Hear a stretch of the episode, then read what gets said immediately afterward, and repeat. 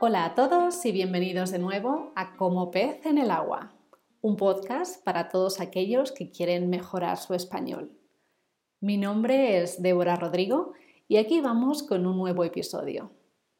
En el episodio de hoy vamos a hablar de la paella, este conocido plato típico de España. Os contaré algunas historias de su origen y cómo prepararla.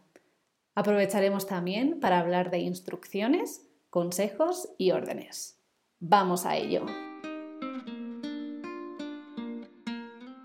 Dice por ahí algún cuento tradicional que hace muchos años un joven enamorado quiso cocinar algo especial para su novia. Decidió prepararle este delicioso plato basado en arroz, especialmente cocinado para ella. Para ella.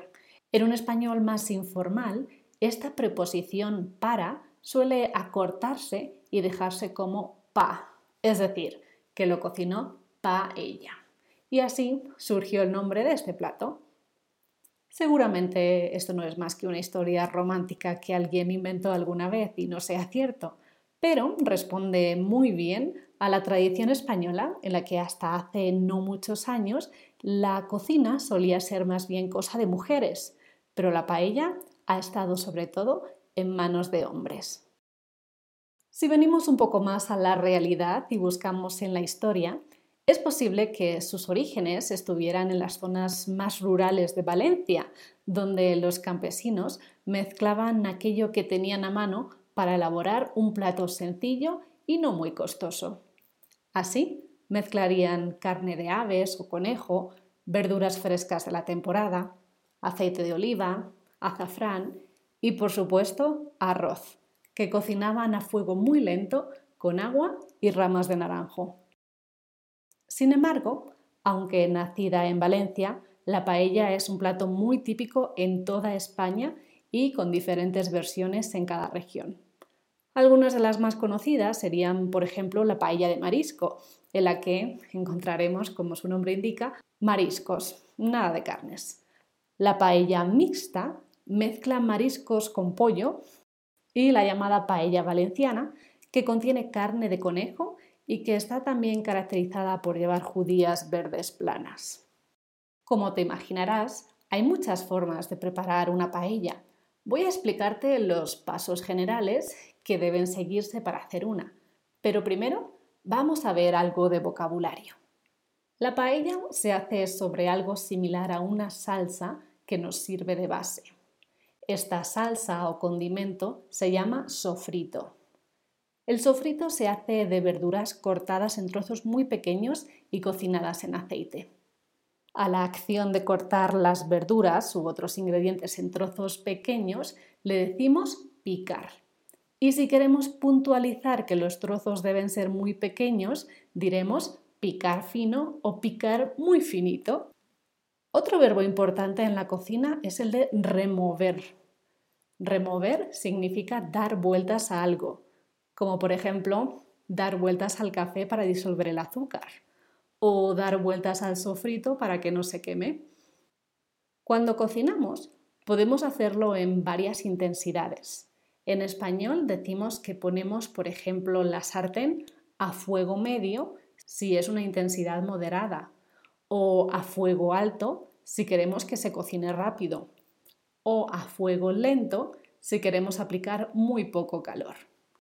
La sartén especial que usamos para hacer la paella se llama paellera, aunque en algunas zonas de España se la conoce también como paella. La paellera es una sartén grande y plana con dos asas a los lados. Y por último, me escucharás hablar del azafrán. El azafrán es una especia muy usada en la paella, que le da ese color amarillo y ese sabor tan particular. Ahora sí, vamos a ver cómo se hace la paella. En primer lugar, tienes que preparar el sofrito. Para ello, hay que lavar y picar muy finas algunas verduras. Utilizaremos pimiento, cebolla y ajo. Echa aceite de oliva en la paellera y ponla a fuego medio. Después añadirás las verduras y un poco de sal. Y un poco más tarde también el tomate licuado. Cuando eches el arroz en la paellera, remuévelo bien para asegurarte de que se impregna del sabor del sofrito. Le das unas vueltas y después añades caldo y un poco de azafrán. Cuando empiece a hervir, será el momento de añadir la carne o los mariscos, dependiendo del tipo de paella que queramos hacer, pero deberán estar previamente un poco cocinados. La paella continúa haciéndose a fuego lento y es preferible no remover el arroz hasta que esté en su punto. Seguramente has estudiado antes que las instrucciones, así como los consejos o las órdenes y mandatos, se hacen todos en la misma forma. Y muy probablemente habrás estudiado que utilizamos para ello el modo imperativo. Bueno, en realidad siempre que usamos el imperativo es para dar instrucciones, consejos o órdenes.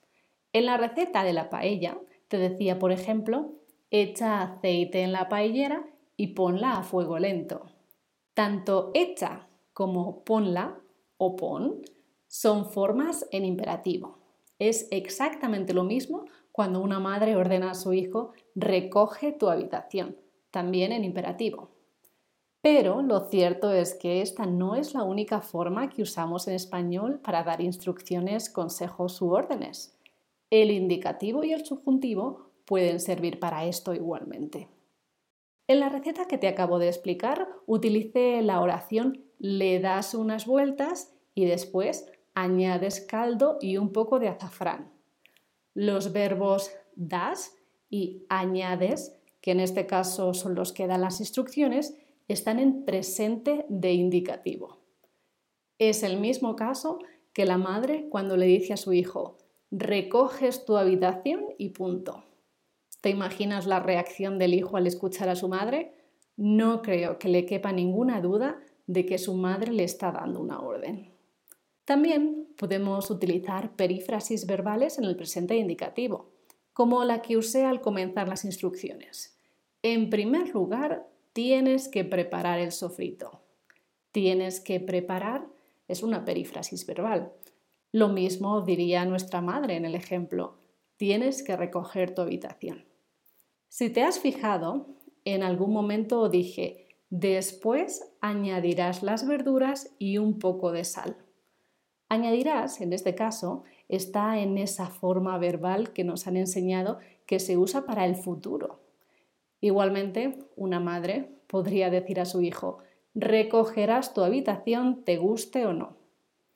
Y finalmente, también podemos hacer uso del subjuntivo para dar instrucciones, consejos u órdenes. Yo, por ejemplo, dije, cuando eches el arroz en la paellera, aquí el verbo eches está en modo subjuntivo. Por supuesto, las madres también ordenan en subjuntivo cuando dicen, por ejemplo, que recojas tu habitación ahora mismo. Ahora te toca a ti.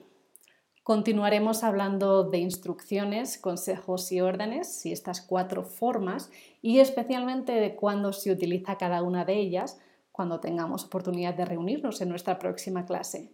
Pero antes de eso, escribe en un papel las instrucciones para hacer una receta que sepas cocinar intentando utilizar estas cuatro formas.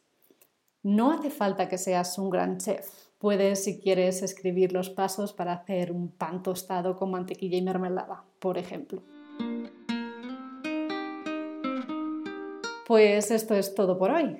Espero tenerte en clase esta semana y si no, te espero la próxima semana aquí, en Como pez en el agua, en nuestro próximo episodio.